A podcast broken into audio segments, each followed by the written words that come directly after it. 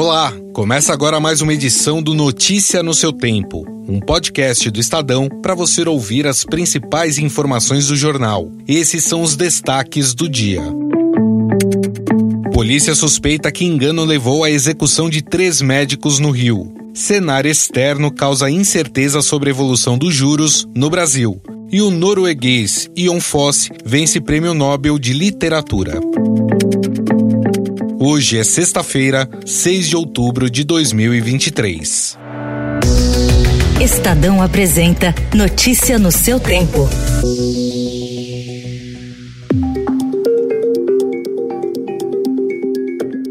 Três médicos foram mortos a tiros na madrugada de ontem em um quiosque na Barra da Tijuca, zona oeste do Rio. Uma quarta vítima foi socorrida para o Hospital Municipal Lourenço Jorge. A principal hipótese da polícia é de que um dos profissionais pode ter sido confundido com um miliciano. O médico Perseu Ribeiro Almeida pode ter sido confundido com o miliciano Tylon de Alcântara Pereira Barbosa, que é filho de Dalmir Pereira Barbosa, apontado por autoridades policiais como um dos chefes de uma milícia que atua na Zona Oeste. Marcos de Andrade Corsato e Diego Ralph de Souza Bonfim também foram assassinados na ocorrência. Diego é irmão da deputada federal Sâmia Bonfim, que cobrou a apuração do caso e se disse devastada com a notícia. O ministro da Justiça Flávio Dino classificou o assassinato dos três médicos como execução.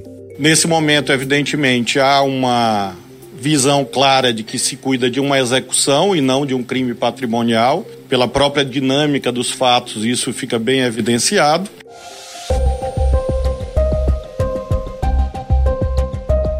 Os sinais de maior incerteza no cenário externo entram no radar do mercado e alimentaram nos últimos dias o receio de que isso possa significar uma dificuldade adicional para que o Banco Central mantenha o atual ciclo de corte da Selic. Boa parte dos analistas ainda espera que o BC leve a taxa básica de juros dos atuais 12,75% para 9% até o fim de 2024, como mostrou a última pesquisa Focus, uma compilação de projeções feita pelo próprio BC.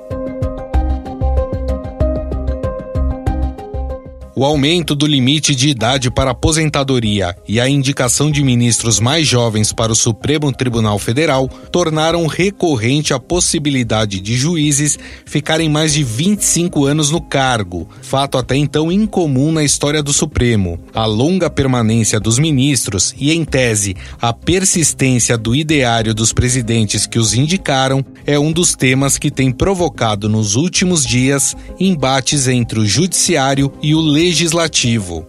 Bom, essa é uma tese que eu já defendi publicamente, continuo a defender. Acho que seria bom para o Poder Judiciário, para a Suprema Corte do nosso país, seria bom para a sociedade brasileira termos uma limitação é, do mandato de ministros do Supremo. Como você acabou de ouvir, essa declaração do presidente do Senado, Rodrigo Pacheco, foi motivo de crítica do decano do STF, Gilmar Mendes. O governo de Joe Biden anunciou ontem que, pela primeira vez, contornará leis ambientais e de conservação para acelerar a construção de barreiras ao longo da fronteira sul dos Estados Unidos. Como justificativa, alegou uma necessidade aguda e imediata de impedir o aumento do número de imigrantes que cruzam ilegalmente no Vale do Rio Grande, no Texas, que faz fronteira com o México. The border wall, the money was appropriated for the border wall. I tried to get them to reappropriate, to redirect that money.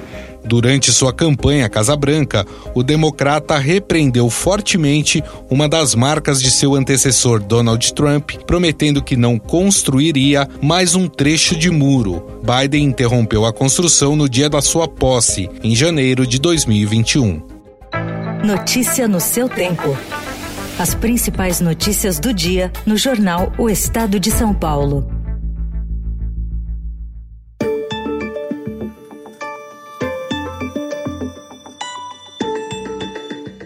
A Prefeitura de São Paulo enviou anteontem à Câmara Municipal o projeto de revisão da Lei de Zoneamento. O texto da gestão Ricardo Nunes traz mudanças pontuais em relação à versão apresentada à população em audiência no mês passado, com destaque para recuos nas propostas voltadas a combater a poluição sonora, com a retirada da exigência do cumprimento do limite de decibéis em residências e o adiamento da entrega do mapa de ruído urbano em seis anos.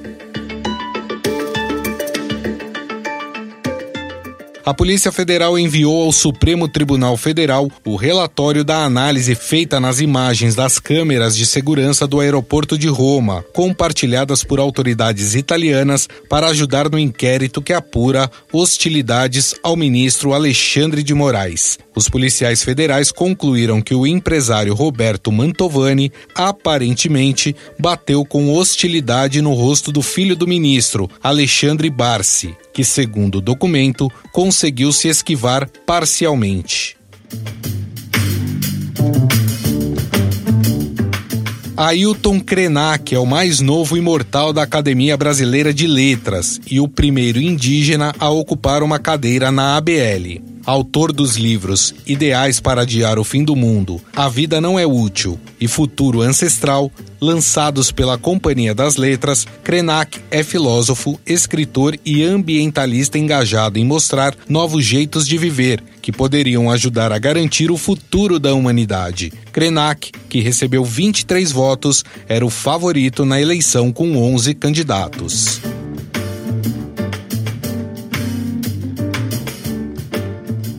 The Nobel Prize in Literature for 2023 is awarded to the Norwegian author Jon Fosse.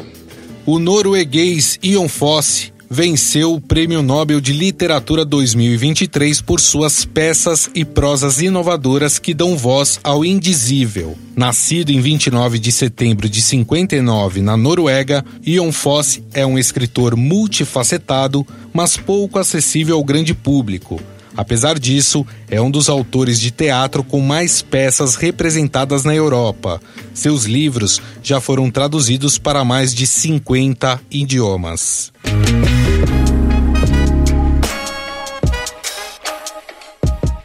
Essa foi mais uma edição do Notícia no seu tempo, com apresentação e roteiro de Gustavo Lopes, a produção e finalização de Felipe Caldo. O editor de núcleo de áudio é Emanuel Bonfim. Obrigado pela sua escuta até aqui. Você ouviu Notícia no seu tempo.